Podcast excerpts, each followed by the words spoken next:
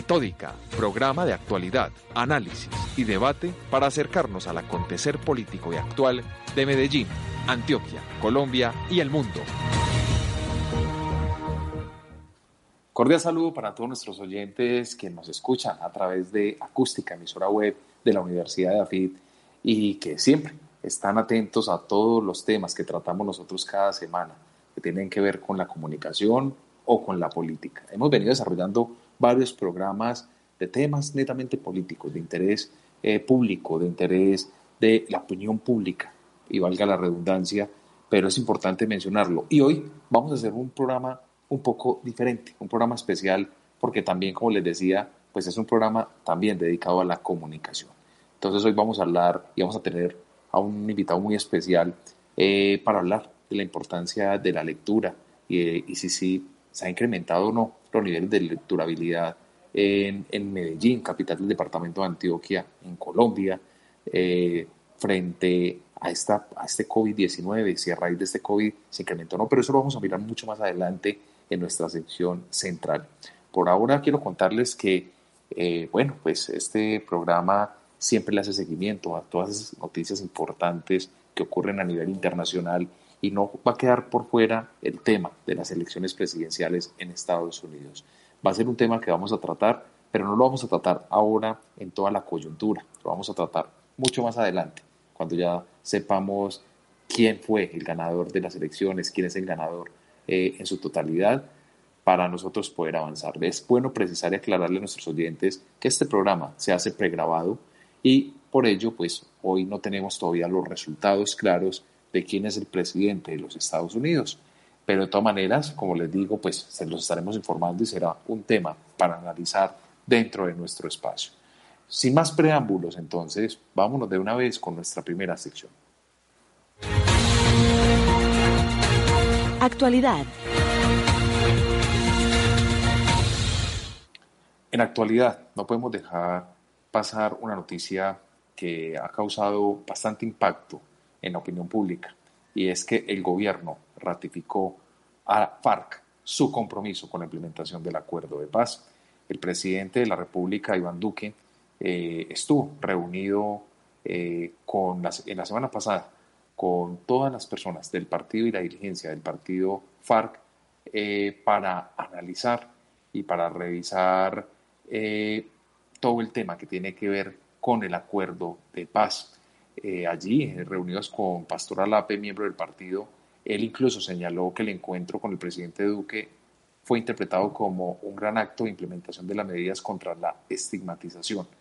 Estos son temas que seguramente se vendrán desarrollando en el trasegar de los próximos días y que no podemos dejar nosotros de mencionarlos acá en Metódica. De igual manera, pues eh, son temas que no podemos dejar y que también esta semana pues Álvaro Uribe, expresidente de la República de Colombia, también, pues está, ya todos sabíamos por los medios y por toda la divulgación que se hace que el expresidente eh, tuvo nuevamente su libertad, pero tiene un proceso penal en firme. Él aún, el juez cuarto penal del circuito de Bogotá, eh, revocó parcialmente la decisión tomada hace dos semanas por parte de la jueza 30 de control de garantías en el caso contra el expresidente Álvaro Uribe Vélez, eh, procesado por delitos como fraude procesal y soborno a testigos. Y pues él continúa, o sea, él sale en, su, él sale eh, en libertad, pero igual tiene los procesos de investigación aún al frente y pues seguramente en el desarrollo, como les digo, de los próximos días tendremos más información. Al inicio del programa yo les hablaba que nosotros hablamos de comunicación y de política. Y hablamos de comunicación y de política porque hay unos temas puntuales. Hay un tema que en la comunicación hemos dicho nosotros que para ser un buen comunicador hay que ser un buen lector. Y esa es la pregunta que hoy nos queremos hacer en nuestro programa. Eh, queremos preguntarle, y no solo a lo que sucede aquí en Colombia, no solo en Medellín, específicamente capital de Antioquia, sino a nivel global. Queremos preguntar y queremos analizar cómo se ha incrementado no el nivel de lecturabilidad a raíz de la contingencia, la ley del aislamiento, que todos los países tomaron la decisión, incluso estamos en un segundo rebrote, ya en Europa, incluso China acaba de cerrar fronteras también para que vuelos internacionales no ingresen, mientras que en Colombia una decisión que todavía también puede sonar eh, inconclusa, y es que a diferencia de esos países que están cerrando sus fronteras, Colombia avaló que ingresaran incluso sin hacerse pruebas del coronavirus. Entonces es un riesgo latente y aquí decimos nosotros, bueno, entonces ¿qué va a hacer el ciudadano del común? ¿Qué va a hacer el ciudadano de a pie con respecto a la contingencia si nuevamente hay un rebrote? ¿Será que otra vez nos vamos a apalancar y vamos a dejar de ver televisión, vamos a dejar de escuchar radio y nos vamos a dedicar a la lectura también o vamos a complementar con la lectura? Y para eso nosotros hoy como tema central vamos a hablar de ello, pero quisimos a indagar a una de nuestras corresponsales, quizás la corresponsal que se encuentra geográficamente a más distancia de la ciudad de Medellín y es nuestra corresponsal en Australia, allí en Melbourne. Sara Cano Pineda nos pasa un informe y nos tiene un testimonio de una colombiana que también vive allá y que da su opinión acerca de cómo se ha vivido el confinamiento en Australia y si allí, en ese país de Oceanía, pues la lectura se ha incrementado o no. Escuchemos el reporte que nos trae en el día de hoy. El estado de Victoria en Australia estuvo casi cuatro meses en confinamiento debido a la pandemia del COVID-19. Los ciudadanos solo tenían permitido ir a trabajar en caso de que su empleo fuera considerado como esencial, solo podía salir una hora al día a hacer ejercicio y no viajar a más de 5 kilómetros a la redonda. Los centros comerciales cerraron sus puertas, los restaurantes solo operaban bajo la modalidad de domicilios y las oficinas enviaron a sus empleados a casa. A causa de estas decisiones gubernamentales, muchas personas perdieron sus empleos, en especial los estudiantes latinos. Por eso, debieron usar su tiempo en algo distinto mientras esperaban que la cuarentena acabara. En varios grupos de Facebook de estudiantes se leyeron publicaciones de personas preguntando dónde podían alquilar libros o cómo comprarlos por Internet. Muchos de ellos estuvieron pendientes de las noticias para mantenerse al tanto de la situación, lo que de una u otra manera incentivó la lectura. Caterina Iglesias, estudiante colombiana, nos contó cómo fue su experiencia. Bueno, yo creo que el COVID-19, uno, nos mostró que el ser humano no puede vivir sin el arte, que el arte es una habilidad ni la más berraca para podernos distraer de todas las cosas y de todas las locuras que hay alrededor de nosotros. Mm, y yo creo que lo que pudo haber disparado la lectura aquí en Australia fue el hecho también de salir como por una ventana de estar mirando tantas cosas, tantas noticias, tanto de lo mismo. Eh, el ser humano tiene una habilidad que es la imaginación y lo rico de poder leer es que cada persona puede leer el mismo texto e interpretarlo de muchas maneras diferentes. Entonces, yo creo que eso fue lo que nos, nos hizo, porque yo también implementé mucho la lectura en el, en el lockdown que, investigáramos, que leyéramos, que viéramos más allá de las cosas, que no nos quedáramos solamente con lo que nos mostraban en, el tema de la información del COVID. Y en el tema de otro tipo de lecturas era más como salir de, de esa de esa información constante en todos los medios que prácticamente era como un acoso eh, te metías al celular, eh, eran tus amigos, la familia, reuniones, las noticias. Entonces yo creo que eso pudo ayudar como a, salirse un poquito de, de, todo ese, de toda esa locura y de todo ese momento que, está, que estamos viviendo y, salirnos un poquito a, imaginar que, que, la habilidad que tenemos los seres humanos, que, que qué delicia poder imaginar lo que nos dé la puta gana, qué delicia poder enterrar, desenterrar, ahorcar, eh, sentir 1500 cosas solamente con una lectura, entonces yo creo que eso pudo ser el detonante. Este tiempo de encierro hizo definitivamente que muchas personas volvieran al hábito de la lectura para escapar un poco de la realidad informó para Metódica Sara Cano Pineda.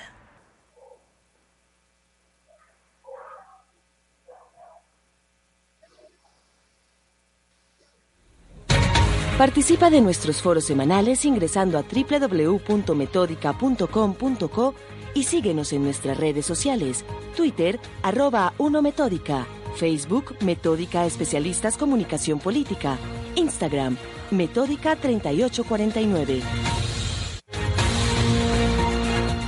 Análisis y debate semanal.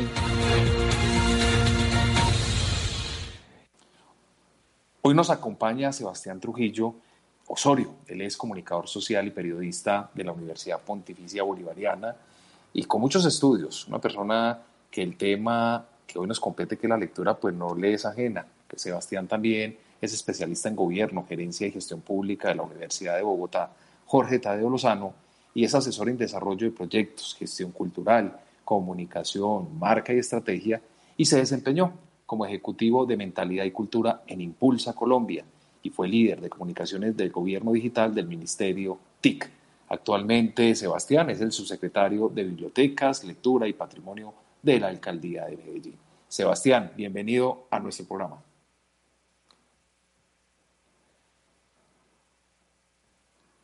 Hola, hola a todos los oyentes que se conectan con este espacio. Muchas gracias por la invitación.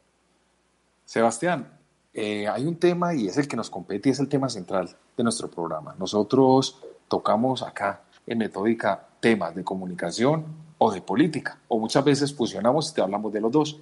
Pero hay un tema que no podemos dejar de lado y es que para ser un buen comunicador hay que ser un buen lector, ¿cierto?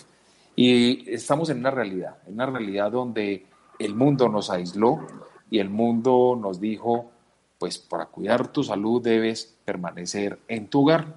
Y a partir de ahí, pues surgen varias preguntas y surgen varias ideas. Y nosotros ahorita escuchábamos a nuestra corresponsal en Australia, donde nos contaba un poco cómo se vive el confinamiento y si allá los niveles de lecturabilidad aumentaron o no. Y la idea es que hoy lo enfoquemos a Medellín y nos demos cuenta si a raíz del COVID-19 se incrementó o no la lectura en la ciudad de Medellín. Entonces yo creo que partamos con esa pregunta y usted nos dé como la respuesta al respecto.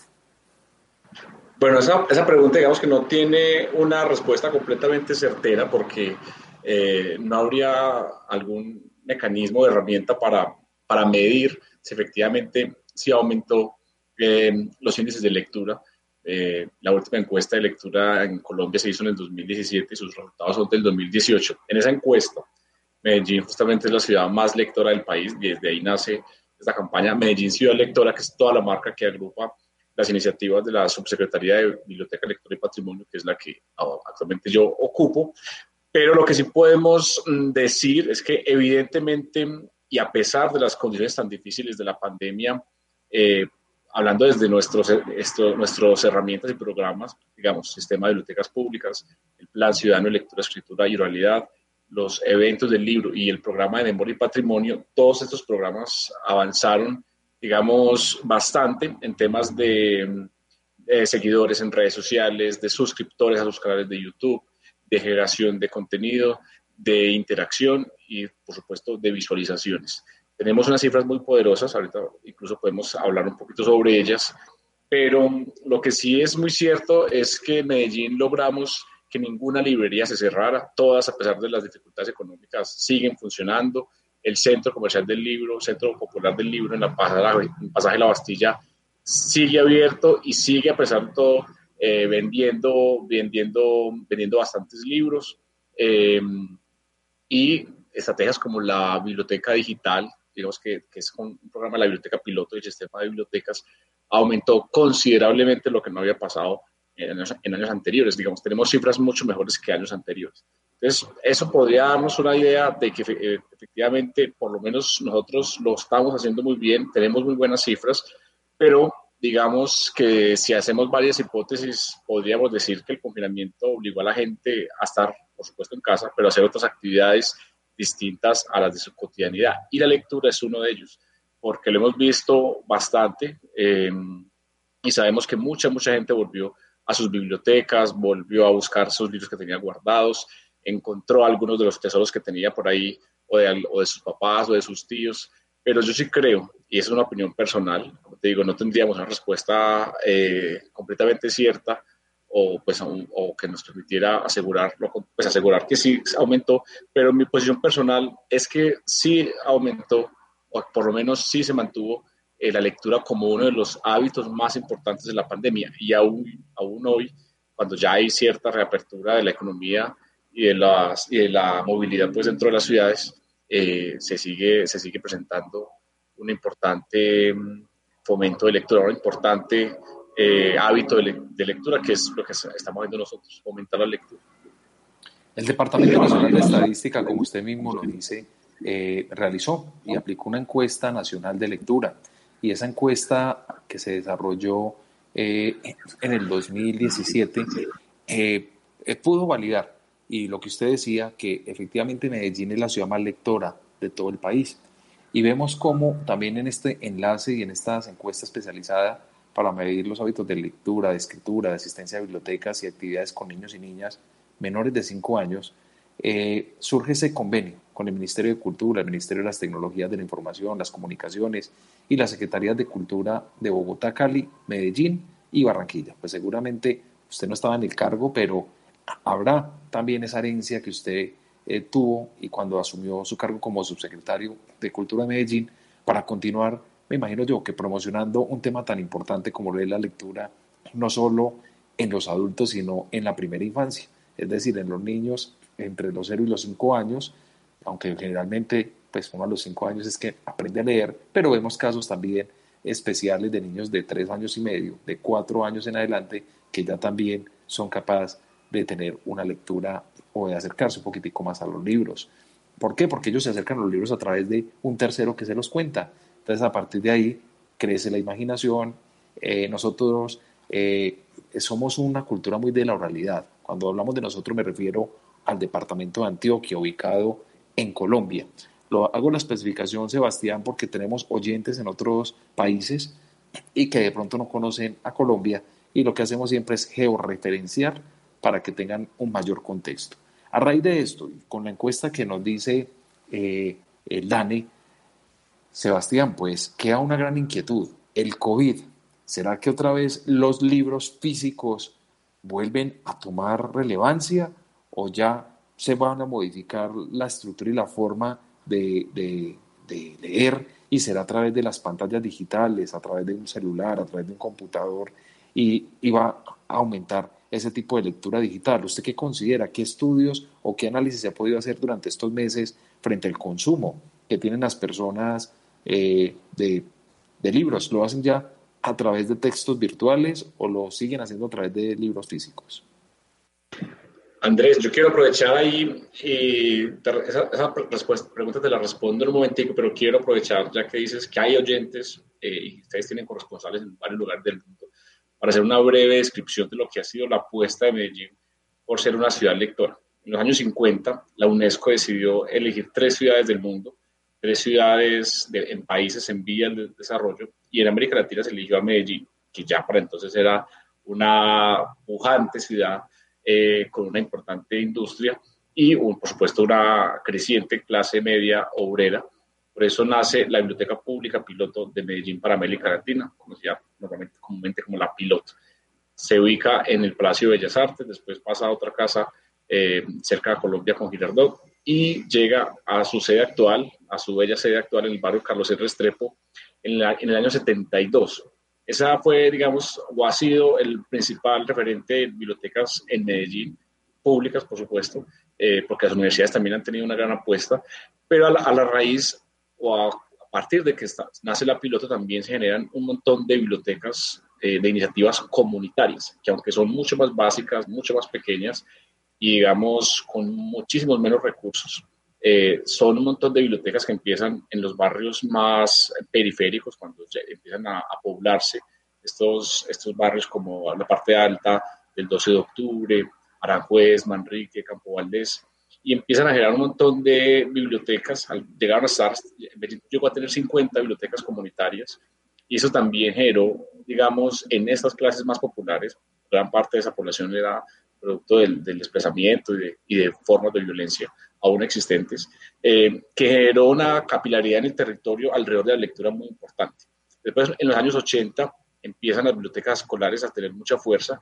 En los 90 también se empiezan a abrir algunas bibliotecas barriales, eh, iniciativas de la alcaldía, pero también de, de las juntas de acción comunal, de organizaciones comunitarias. Pero es en los 2000, digamos 2006 al 2010, cuando se crea el sistema de bibliotecas públicas, se articula con los parques bibliotecas, que fue un proyecto muy importante, que son espacios más que bibliotecas, son grandes centros culturales. Y eso va creciendo tanto que hoy son 35 unidades de información, presentes en 15 comunas y en 5 corregimientos. Es decir, solamente no estamos en una comuna, que es la comuna 3 Manrique. pero el resto estamos en el 95% del territorio.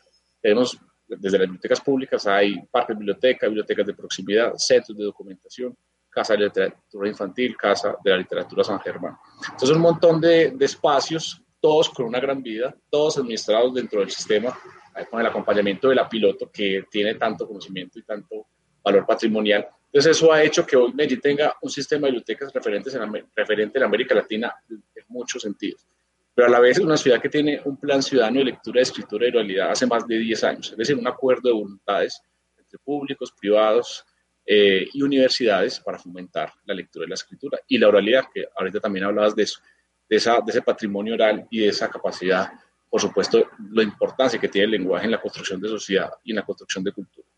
Y tenemos los eventos del libro que nacen a partir de que se crea la fiesta del libro en el 2017, 2007, perdón, fiesta del libro que cada año reúne a 500 mil personas en Carabobo Norte. Pero aparte de eso, son otros eventos del libro, los días, la, llamada Feria Popular Días del Libro en, Carlos R. Restrepo, la parada juvenil de lectura, las charlas de la tarde, las mini fiestas, toda esa gran apuesta, sumada por supuesto al proyecto de memoria y patrimonio y archivo histórico, todo eso compone desde lo público una inmensa apuesta y, y la llamamos como una apuesta administrativa y política, porque por supuesto tiene un gran equipo, son cerca de 300 personas, un gran presupuesto dentro de la Secretaría de Cultura y una apuesta por servicios bibliotecarios, acceso a Internet, acceso al conocimiento, un montón de, de otros programas. Entonces, todo digamos que esto no nace, no nace de un día para otro, sino que es una apuesta de bastantes años. Entonces, a mí me gusta mucho siempre aclararlo, porque además también es de caballeros reconocer el gran trabajo que se hace aquí. Y eh, esta administración, por supuesto, está comprometida en seguir con este tema. Por eso abrimos este año la Casa de la Literatura San Germán. El próximo año abriremos otra biblioteca en el sector de Nuevo Occidente, que es una zona de expansión de vivienda de interés social. Y vamos a recuperar el Parque Biblioteca eh, de la zona nororiental, que se conocía como el Parque Biblioteca España, que va a cambiar de nombre por petición de la comunidad, pero ahí va a haber una gran inversión en la Comuna 1. Entonces, es decir, eh, por supuesto que la lectura sigue siendo un eje fundamental de la política cultural de Medellín y seguimos con la apuesta. Entonces, me quería, me extendí un poquito, pero quería hacer esta claridad teniendo en cuenta que tenemos oyentes en varios lugares del mundo. Ustedes tienen Muchas gracias, Sebastián. Ahora sí te voy a responder, te voy a responder ya con unas cifras. Y es que lo que te contaba, la biblioteca digital que está con la plataforma Overdrive ha tenido más de 6.000 visitas cuando normalmente era mucho menos. Y eh, acceso a, por ejemplo, a consultas virtuales. Hemos tenido este año más de 80 mil, 60 mil llamadas telefónicas con lecturas en voz alta, más de 40 mil consultas presenciales y cerca de 600 mil personas han, se, han, se, han, acercado a las bibliotecas. No solamente, por supuesto, de enero a, de enero a marzo tuvimos el servicio normal, pero en cuarentena estuvimos cerrados, pero seguimos con toda la programación. Pero desde el primero de julio tenemos préstamo de devolución de libros y desde el 6 de octubre tenemos nuevamente ingreso a las bibliotecas, es decir, siguen, siguen los lectores ávidos de contenidos y yo creo que las cifras son muy poderosas y creo que ninguna otra red de bibliotecas o sistema de bibliotecas del país tiene estas cifras. Sebastián, en el 2017, con la encuesta nacional de lectura que se aplicó, mm, habían, eh, salieron resultados interesantes y que hoy usted con su respuesta pues corrobora que efectivamente eh, así es. Eh, el 70.4% de las personas encuestadas mayores de 5 años también, o sea, acudieron a la lectura, pero a través de plataformas digitales, o sea, de soportes digitales, es decir, que lo hicieron a través de una tableta, a través de un celular, a través de un computador, y allí pues pudieron leer. Incluso, según la información que entregan, eh, más o menos el promedio de lectura que tiene un colombiano del común es de 5 libros al año, de 5.1 libros al año, y en las cabeceras municipales, que uno se asombraría no diría, pero la cabecera municipal que es donde se encuentra el centro como tal, no hay mucha diferencia con la zona rural, porque en la cabecera municipal el 74.7 de las personas leen en, formatos digitales.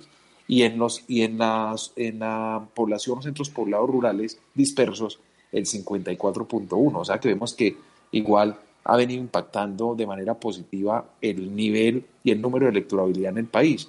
Yo creo que eso es un, nos pone quizás de pronto hasta en América Latina.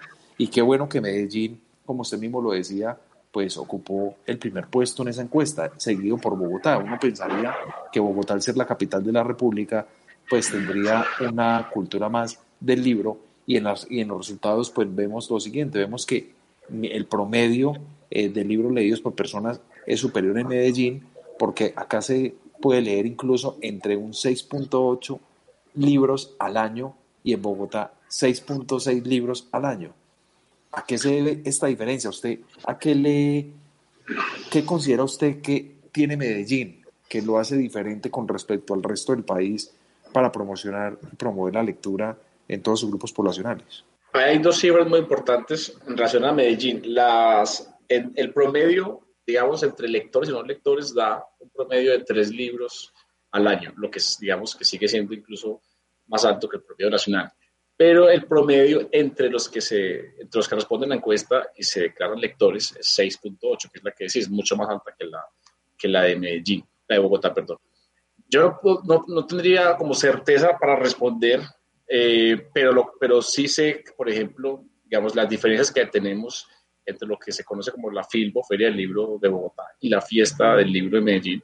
La Filbo, por supuesto, tiene una vocación mucho más comercial, de negocios, de industria editorial y la fiesta del libro en Medellín es una evocación, es una provocación, es una fiesta, un circo, una gran reunión alrededor del espacio público abierto, con mucho verde, el jardín botánico, todo Carabobo Norte, que invita a no solamente a leer, por supuesto, sino a acercarse a un montón de formas de cultura. Y la fiesta del libro de Medellín tiene un enfoque fundamental en la primera infancia, que también por allá al principio de la entrevista lo estábamos hablando.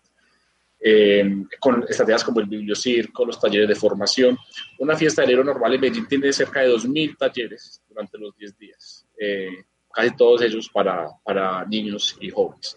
Entonces, al impactar a estos chicos, estamos haciendo, estamos logrando, digamos, que la generación del futuro cada vez se acerque más, eh, y no solamente a los libros físicos, sino también a las plataformas digitales, porque digamos que gran parte de esa juventud hoy ya es considerada nativa digital. Y hay que hacer una ñapita y es que con el Metro de Medellín la próxima semana vamos a lanzar el tren de lecturas viajeras. Vamos a tener con el apoyo de Claro eh, una biblioteca digital para que la gente cuando viaje en el metro pueda desde su celular con un código QR entrar a una biblioteca digital y disfrutar de lecturas variadas, muchas lecturas, eh, cuando están en el, en el metro. Estas son un montón de estrategias que se van tomando la ciudad, también con el acompañamiento de otros actores claves, eh, y nos dan, nos dan un montón de, de, buenas noticias alrededor de la lectura. O sea, la lectura se sigue, se sigue fortaleciendo. Por supuesto que habrá gente que no lea y habrá muchos a quienes les parezca muy aburrido y, y es respetable, pues no podríamos entrar ahí como criticarlos. Pero, pero la apuesta, cuando lo que digo es apuesta, es porque aquí hay un equipo de personas desde lo público siempre pensando. Y además hay unos, hay unos actores claves que no he mencionado, que son las cajas de compensación familiar, con FAMO y con FENALCO. Ambas eh, han hecho un trabajo fantástico con bibliotecas, con estrategias de lectura, con talleres de fomento. Esas cajas de conversación han sido fundamentales también en la apuesta de Medellín Ciudad Lectora. Y lo que decía ahorita de las bibliotecas populares y comunitarias, que aunque son mucho más pequeñas, mucho más básicas, no están tan, digamos, no son tan tecnológicas ni, ni tan, ni tan organizadas desde el punto de vista del servicio bibliotecario, sí son un montón de, de, de actores en el ecosistema Leo cuando, y cuando hablamos de ecosistema Leo, además, es lectura, escritura y oralidad, que le da el nombre al plan de lectura, pero ese ecosistema cada vez se compone más. Hay un, hay un plan hay un plan de lectura, como dije ahorita, pero también hay un comité interinstitucional de lectura que se reúne una vez al mes para mirar cómo avanza eh, la política pública, cómo avanza la apuesta de la administración y sobre todo qué hacen ellos alrededor también de sinergias eh, en este sentido. Y desde la Secretaría de Cultura también tenemos unas convocatorias, unos estímulos no solamente para escritores, poetas, novelistas, em, sino también para organizaciones, fundaciones, bibliotecas comunitarias. Son cerca de 600 millones de pesos al año en fomento de estímulos para este sector. Entonces, si vemos entre Medellín y Bogotá, eh, pues Bogotá es la capital, es una ciudad digamos, donde hay más universidades, donde por supuesto es mucho más grande la población, pero en Medellín el ambiente es muy distinto y el ambiente y la, la, la apuesta es mucho más potente. Yo creo que por ahí puede ir la interpretación de esas dos cifras. Sebastián, eh, el dispositivo electrónico que más usan las personas mayores de 12 años para leer es el celular o el smartphone. el 90.2% en el total nacional usa este dispositivo, el 90 y el 90.9% en las cabeceras y el 86.2 en los centros poblados y rurales dispersos del país. Una cifra que para 2017 era muy representativa y que seguramente en el 2020 pues se ha incrementado más. Podríamos hablar, diría yo, nos podríamos atrever a hablar de un 98, un 99% eh, de porcentaje con respecto a la realidad de hoy. Y vemos que en el segundo lugar, pues se lo lleva el computador de escritorio. Entonces, también allí la gente consulta, ¿esto a qué se debe? ¿Usted, usted está de acuerdo y Medellín está culturizando a su ciudadanía para que vuelva al libro físico o ustedes están culturizando a la ciudadanía para que vamos y demos un paso a las plataformas digitales y a la lectura a través de estos efectos electrónicos? Estamos en, todo, en todos los frentes, así como mantenemos la apuesta bibliotecaria con cerca de 800 mil libros a disposición de todos los ciudadanos y se hace con cierta frecuencia actualización de material bibliográfico impreso. También se hace una gran apuesta por lo digital. Este año los eventos del libro tuvieron desarrollo de una plataforma virtual eh, para la programación, para los talleres, para los conversatorios. También se ha hecho una apuesta por el comercio digital de librerías eh, y editoriales independientes y locales. Eh, en los días del libro, Parada Juvenil y Fiesta del Libro, que son los tres grandes eventos del libro de la alcaldía, hubo ventas, cada uno por lo menos de 500 millones de pesos, todo por plataforma digital, eh, ante la imposibilidad pues, de, del montaje presencial. Eso, por supuesto, está aumentando. También estamos trabajando por en una vitrina comercial también de la mano de Confama y Confenalco, para eh, que va a estar lista en diciembre una vitrina, una gran vitrina comercial, la ciudad de los libros.com, que será una, una, gran librería digital para toda la ciudad, pues para que la gente compre un libro en cualquier lugar del país. Em, y también lo que te cuento del metro con, el, con, las lecturas viajeras, con la colección digital de Overdrive. Creo que las, las apuestas van en todos los sentidos, no solamente las públicas, sino también de cajas de cooperación y privadas, porque es, es inevitable la transformación digital en la que estamos viviendo y el COVID, a pesar de tantas cosas malas, una de las, eh, tal vez, no cosas tan pues, buenas en medio de una tragedia como es el COVID, es, y lo decía yo alguna vez al principio, en la cuarta revolución, la cuarta revolución industrial a la brava, o sea, nos obligaron a conectarnos, nos obligaron a adaptarnos, nos obligaron, se obligó al planeta a encerrarse y, por supuesto, los dispositivos móviles y los computadores pues son, son las herramientas claves eh, en el mundo de hoy. Ahí también hay una gran brecha porque todavía hay grandes sectores de la población que no tiene acceso a Internet o a un buen Internet o a un dispositivo. Pero desde el 2017, por supuesto, ha aumentado la penetración de Internet. Este año ha aumentado eh, abismalmente la, las conexiones móviles y las conexiones fijas, sobre todo. Entonces, yo creo que lo que estamos aprendiendo son muchos, muchos temas y sin, y sin lugar a dudas ya la virtualidad en todos sus temas de lectura también ya está incrustada en nuestra... Sebastián Trujillo, subsecretario de Cultura de la Alcaldía de Medellín. Eh, nosotros estuvimos y indagamos con ciudadanos del común y les preguntamos también si el COVID-19 aumentó el hábito de la lectura en Medellín y esto fue lo que nos respondieron. Con relación a la pregunta de si el COVID-19 aumentó el hábito de lectura en Medellín, pues la verdad considero que esto no sucedió. Creo que la ciudad y el país en general tienen un gran compromiso con aumentar esas tasas de lectura anual y más bien creo que esta contingencia lo que provocó fue que la gente se volcara aún más al mundo virtual, al celular, a la tablet y al computador en general pero que lo hicieran no necesariamente con propósitos de lectura, sino más bien con propósitos de entretención, de estar pues en redes sociales y demás, pues como aplicaciones. Entonces la verdad creo que esto no sucedió e insisto, tenemos un gran compromiso con aumentar esas tasas de lectura. Ante la pregunta, ¿el COVID aumentó el hábito de la lectura? Desde la Fundación Ratón de Biblioteca decimos que sí. Hemos podido comprobar con las estadísticas eh, y con la interacción de las personas eh, que nos siguen en nuestras redes sociales y que asisten a nuestras bibliotecas, eh, que este periodo nos ha permitido disfrutar de una manera diferente la cultura y además disfrutarla con más tiempo. Como hemos estado confinados en nuestras casas, hemos tenido una oferta muy importante de acceso a la cultura, de literatura, de música y de otras formas especiales que se han divulgado en redes sociales y en otros espacios virtuales. Eh, hemos podido encontrar lecturas digitales, eh, videos, podcasts, audiolibros, son nuevas formas que antes no estaban tan presentes en nuestra vida. Eres, estar en casa con menos interacción social física nos ha llevado a aprender a hacer las cosas de forma diferente, a buscar alternativas de cómo interactuar con la familia, de cómo resolver las pequeñas diligencias personales, mercar, conversar con el médico y eso nos ha abierto el panorama y el conocimiento para disfrutar el tiempo que nos ha dado esta soledad. En la pandemia hemos divulgado mucha información sobre literatura, sobre escritores. Hemos tenido la oportunidad de ver en redes entrevistas de escritores que antes eh, no teníamos acceso o no estábamos acostumbrados a buscarlo. Igualmente hemos tenido una oferta muy amplia de plataformas pagadas que divulgaban literatura y especialmente libros digitales que hoy han estado gratuitas. También hemos tenido la oportunidad de que nos recomienden eh, los amigos y los familiares cómo leer desde el celular, desde la tablet o desde el computador en bibliotecas públicas.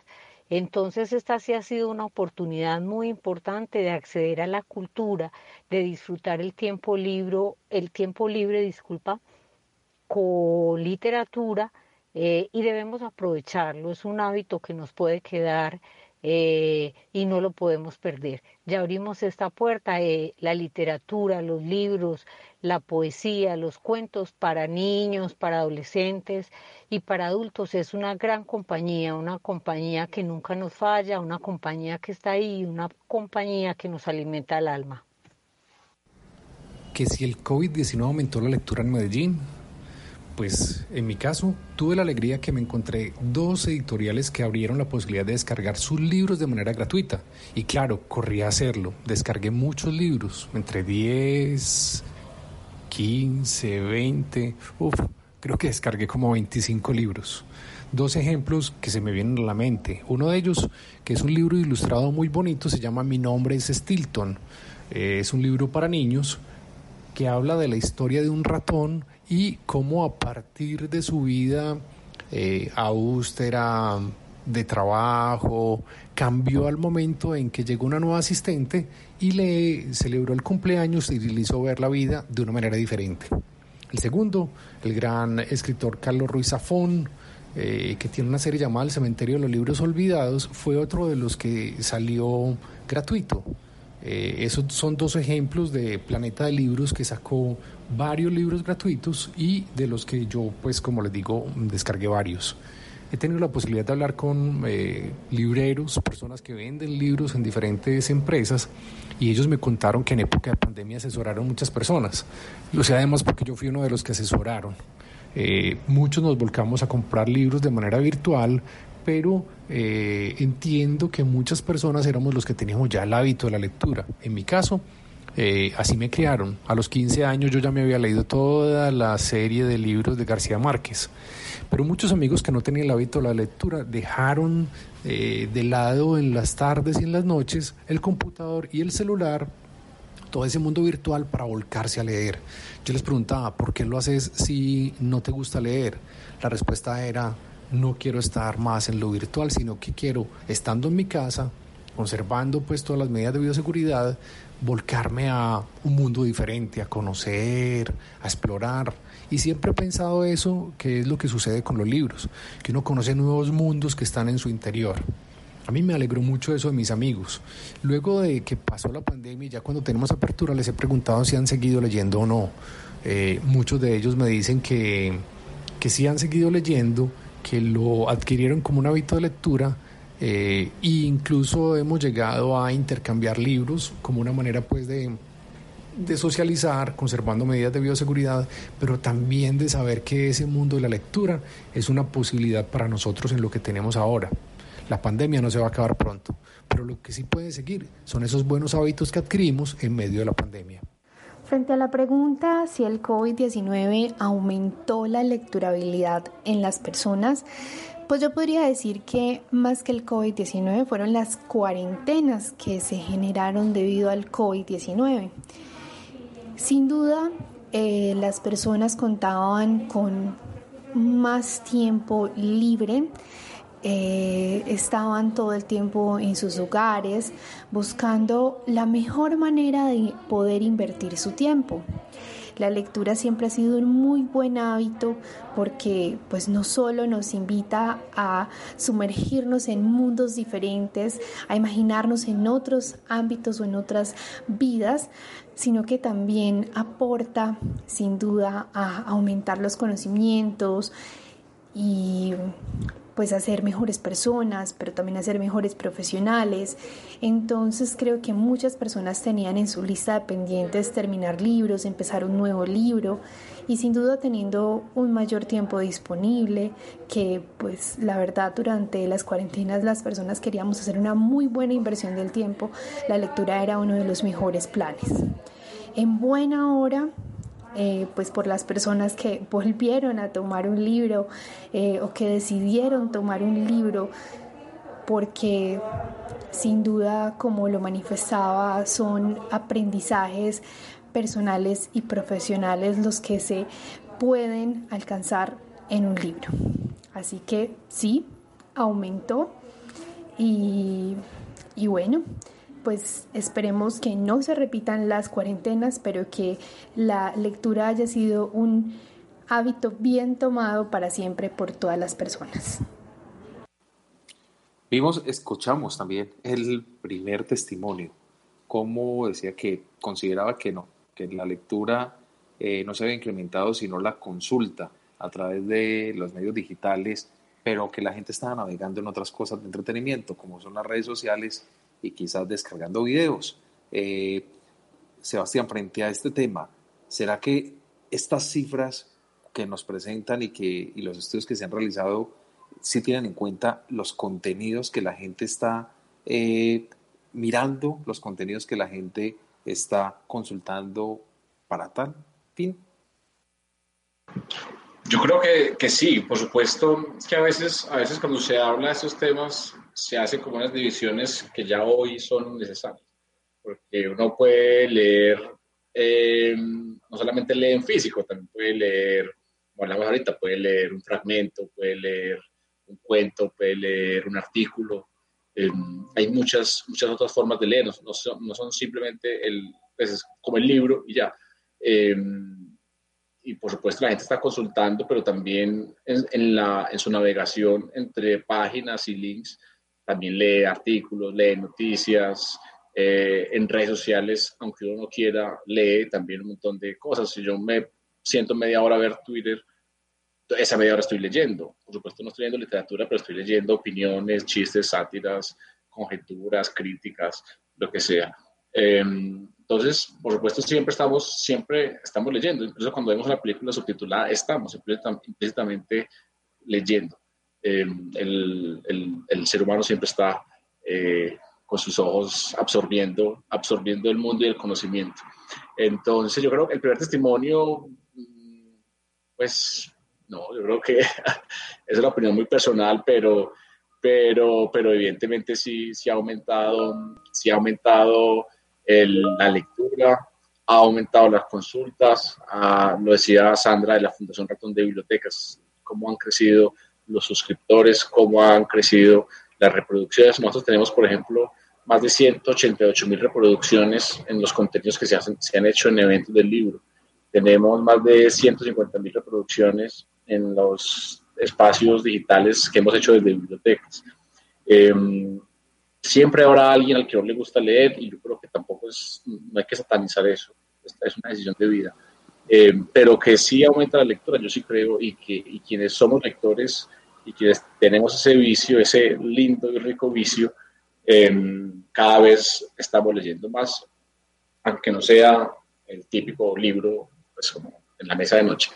Hay otras, hay otras muchas formas de leer. Y yo creo que después de este programa sí estoy ya convencido de que aumentó la lectura. Eso está muy bien, Sebastián. Y la encuesta que, de la que veníamos analizando también nos da unos resultados y el 51.7% de los encuestados dicen que lo que más eh, consumen en lectura son los libros, o sea, eh, novela histórica, eh, crónicas, y el, el 48.0% de los colombianos lo que más consume son los periódicos para estar informados del acontecer, imagino, diario de lo que sucede en nuestro país. Las revistas están en un tercer lugar, los documentos académicos en un cuarto y los documentos de trabajo en un quinto lugar.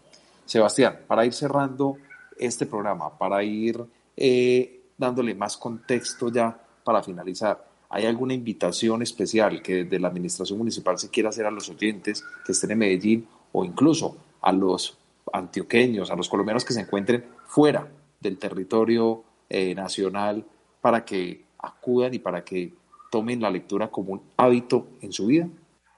Claro, la invitación siempre la hacemos desde nuestros, nuestras apuestas es, por supuesto, visitar el sistema de bibliotecas públicas de Medellín, que son lugares para el ocio, la recreación, la memoria eh, y la identidad, pues, como, como territorios. Acceder a los contenidos digitales, redes sociales, canal de YouTube, en la página bibliotecasmedellín.com, entrar a eh, la biblioteca digital, inscribirse en el sistema si no están inscritos, también descubrir todos los eh, contenidos que tiene el Plan Ciudadano de Lectura, Escritura y Oralidad, que también está en las redes sociales, también en el canal de YouTube.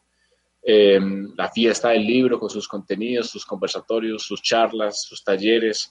Hay una cantidad, y no solamente desde lo público, también todas las organizaciones del ecosistema Leo, todos los contenidos que tienen para que busquemos libros, para que compremos libros, para que apoyemos las librerías editoriales, para que vamos otra vez a las librerías con todos los protocolos, para que volvamos, por ejemplo, al centro comercial del libro en el pasaje de la Bastilla, que además ese pasaje está renovado físicamente, para que entremos al, al, ahí al pasaje comercial, busquemos libros, hay unas muy buenas ofertas y por supuesto ese hábito eh, de leer, de provocar, de conocer, de aprender, de imaginar, de soñar. y ahora que no podemos viajar tan fácil, por supuesto, no hay mejor libro no hay mejor viaje que un buen libro. Sebastián, a usted agradecerle por su tiempo, agradecerle por habernos acompañado en este espacio donde hoy también queríamos eh, hablar de un tema tan esencial y sobre todo para la comunicación, y es la lectura como tal, como hábito, la lectura como fortaleza del conocimiento, la lectura como apropiación para incluso cambiar y modificar eh, muchas cosas a nivel social. Eh, a usted, de verdad, gracias por este espacio. Esperamos tenerlo en una próxima oportunidad. No, a ustedes con todo el gusto, no sino que me digan y aquí estamos listos para conversar, charlar y un saludo a la gente que se conecta y que escucha este programa en cualquier momento. abrazo. Bueno, y a nuestros oyentes eh, resta agradecerles también por estar con nosotros y por escucharnos siempre y por hacer posible que lleguemos a sus hogares, a sus puestos de trabajo con información de actualidad. Hoy con un tema distinto a lo que veníamos acostumbrado, que es siempre política, pero también hablando de un tema que seguramente a ustedes les va a generar mucha más curiosidad. Los invitamos entonces para que participen de nuestro foro en www.metódica.com.co y allí también plasmen sus ideas y nos digan si ustedes consideran que el COVID-19 incrementó la lecturabilidad en Medellín. De igual manera, los invitamos para que a través de nuestras redes sociales nos propongan temas que quieran que hablemos acá en nuestro programa cada semana. A ustedes, nuestros fieles oyentes, un agradecimiento muy especial y nos escuchamos dentro de ocho días. Metódica, programa de actualidad, análisis y debate para acercarnos al acontecer político y actual de Medellín, Antioquia, Colombia y el mundo.